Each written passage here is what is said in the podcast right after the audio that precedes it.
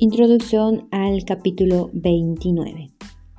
Cada aspecto de la naturaleza es una herramienta de Dios para implementar su comunicación con el hombre e intervenir en su historia.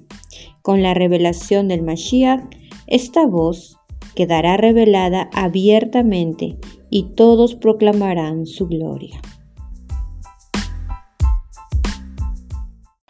Salmos capítulo 29 de David. Rendida Shen, hijos de los poderosos, rendida Shen, honor y fortaleza.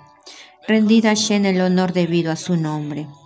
Prosternado ante Shen con resplandeciente santidad. La voz de Shen está sobre las aguas. El Dios de gloria truena. Hashem está sobre las poderosas aguas. La voz de Hashem resuena con poderío. La voz de Hashem resuena con majestad. La voz de Hashem rompe cedros. Hashem quiebra los cedros del Líbano, los hace saltar como un becerro, al Líbano y al Sirión, como cría de buey salvaje. La voz de Hashem hace estallar llamas de fuego. La voz de Hashem hace temblar el desierto. Hashem hace que el desierto de Kadesh tiemble.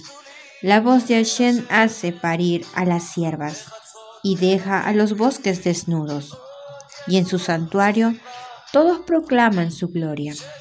Hashem se entronó como rey en el diluvio. Hashem se entronará como rey para siempre. Hashem dará fortaleza a su pueblo.